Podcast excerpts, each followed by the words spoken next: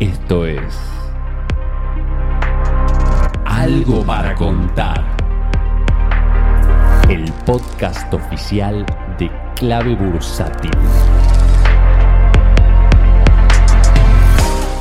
Hola, hola, ¿qué tal? ¿Cómo están? Bienvenidos a este nuevo podcast de Algo para Contar. En el día de hoy les habla Marucape y como siempre me gusta traerte algún tema para que podamos reflexionar, pensar juntos. Y hoy vamos a estar estudiando una de las frases más conocidas de Warren Buffett que dice, precio es lo que pagas, el valor es lo que recibes. Vamos a ver que hay una gran diferencia entre estos dos conceptos que si bien puede parecer bastante obvio, quizás no sea tan obvio al momento de estar tomando nuestras decisiones. Así que vamos en principio a ver esta diferenciación. Por un lado, el precio va a depender de la demanda y de la oferta, es decir, que el precio es aquello que estamos negociando en el mercado, cuando vemos la pantalla que va cambiando continuamente de rojo a verde, es decir, esto va a ser el reflejo de las operaciones que ejecutamos en el mercado, ya sea de algunos inversores comprando y otros vendiendo. Pero cuando hablamos de valor, en realidad, entender cuánto vale una compañía no es algo tan fácil de saberlo. Entender si eh, podemos estar hablando de algo caro o barato, esto va a depender del análisis fundamental y que además este tipo de análisis no deja de ser un análisis subjetivo, porque esto no es una ciencia exacta y los fundamentos en cierta manera también van cambiando según los ánimos de los inversores.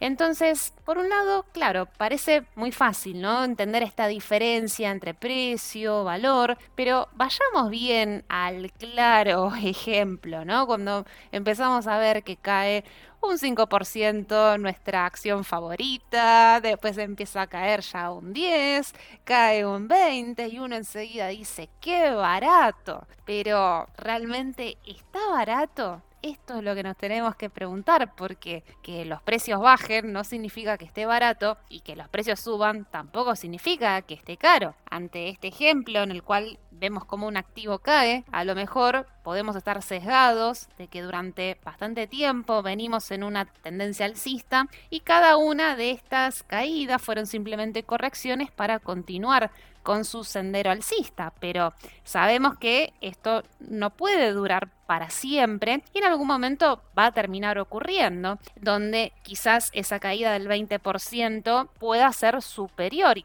caer aún más.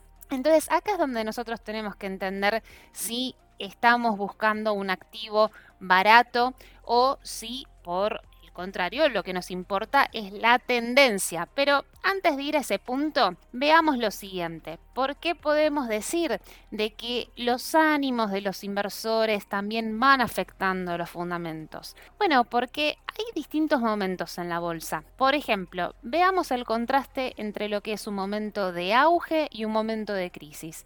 El momento de auge, donde la economía está creciendo, hay optimismo en el mercado, en realidad las acciones seguramente estén más caras de lo que nosotros creemos. ¿Por qué? Porque como nosotros en el mercado estamos negociando acciones pensando a futuro, esas expectativas futuras seguramente sean positivas, es decir, normalmente como inversores solemos extrapolar hacia el futuro lo que estamos viviendo en el presente. Entonces, eso es lo que termina ocurriendo en un momento de auge donde la economía está creciendo fuertemente y hay mucho optimismo. Por el contrario, en los momentos de crisis, las valuaciones seguramente también estén quedando mucho más baratas de lo que creemos porque justamente estamos extrapolando hacia el futuro que la situación económica es favorable o de eh, estos ánimos pesimistas se van a seguir sosteniendo en el futuro, mientras que sabemos que la bolsa se comporta de una manera cíclica y vamos yendo continuamente de un extremo al otro. Por lo tanto, mi opinión es que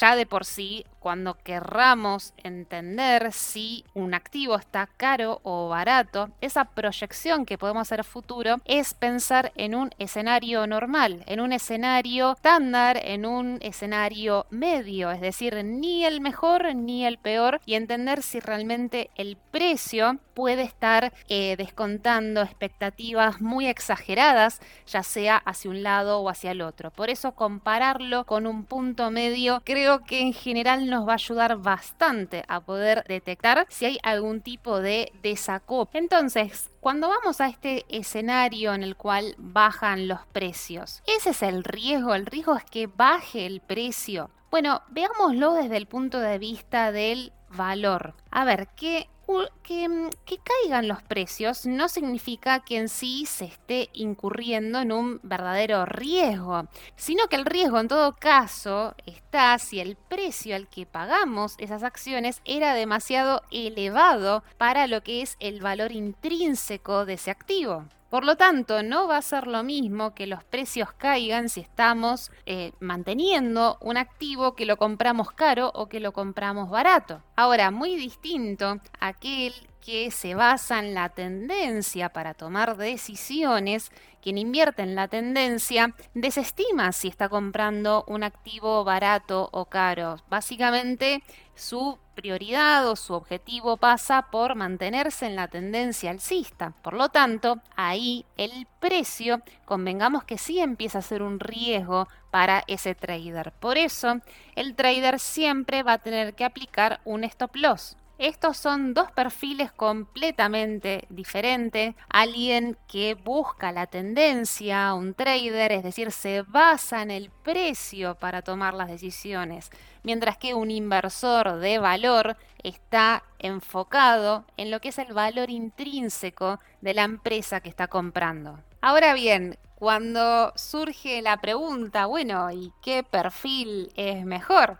Bueno, convengamos que eso es una cuestión bastante subjetiva, pero ya que estamos en el campo de la subjetividad, quizás me gustaría aportar un poco un comentario una, o una opinión en el cual creo que deberíamos tener un poquito de los dos y que en realidad depende de la situación en la que nos encontremos en el mercado, deberíamos tener un poquito más de ponderación hacia un perfil o hacia el otro, porque básicamente todo va a depender de si estamos navegando en una bolsa que está cara o está barata y ahí va a cambiar muchísimo las decisiones que podemos llegar a tomar, porque por ejemplo, ¿no? El trader de tendencia, ¿tiene sentido ser un trader de tendencia eternamente? Porque vamos al ejemplo, ¿no? Si nos encontramos en un momento de crisis, en, un, en una zona de piso de mercado, momento donde entendemos que hay gran subvaluación de activos, ¿tiene sentido en esos momentos hacer trades de corto plazo? Si podemos entender que un activo está barato, ¿no sería conveniente comprar y mantener por un tiempo más prolongado como para sacar grandes ganancias? Pero también por el contrario, si estamos navegando en una bolsa que está cara, el inversor de valor tampoco tiene mucho para hacer porque difícilmente encuentre grandes oportunidades. Si está en un momento de auge, es decir, más bien de techo de la bolsa, es muy difícil de encontrar oportunidades, es muy difícil de encontrar activos por debajo del valor intrínseco. Entonces, ¿Tiene sentido quemarse las pestañas analizando balances y en ese momento muy difícilmente se encontrarán las oportunidades? Quizás, ¿por qué no? Y por eso también lo, dejo a consideración de cada uno. ¿Por qué no quizás eh, incorporar algunos conceptos de tendencia y poder estar el mayor tiempo posible aún en una bolsa que pueda estar cara, pero seguir acompañando a la bolsa, ¿no? O sea, no quedarnos afuera, seguir acompañando a la bolsa en esa tendencia, tomando por supuesto los recaudos que corresponden, porque acá sí el precio empieza a eh, ser un riesgo en el caso de que eh, empezara a caer. Por lo tanto, creería que así como un inversor de valor, creo que estaría bueno incorporar algunos conceptos de tendencia. También, por supuesto, considero que aquel que es trader también va a ser, pero extremadamente beneficioso, que pueda incorporar conceptos de valor para poder moverse en ambas direcciones y en todo tipo de momentos del mercado, cuando el mercado se encuentra tanto subvaluado como sobrevaluado. Con esto me voy a despedir del podcast del día de hoy. Espero que te haya gustado, que te resulte muy útil y nos vamos a encontrar en una nueva edición. Te mando un saludo y adiós. Si querés enterarte de la última información del mercado en tiempo real y sin costo alguno, sumate a nuestra comunidad de WhatsApp en clavebursátil.com barra comunidad. Un espacio de inversores para inversores.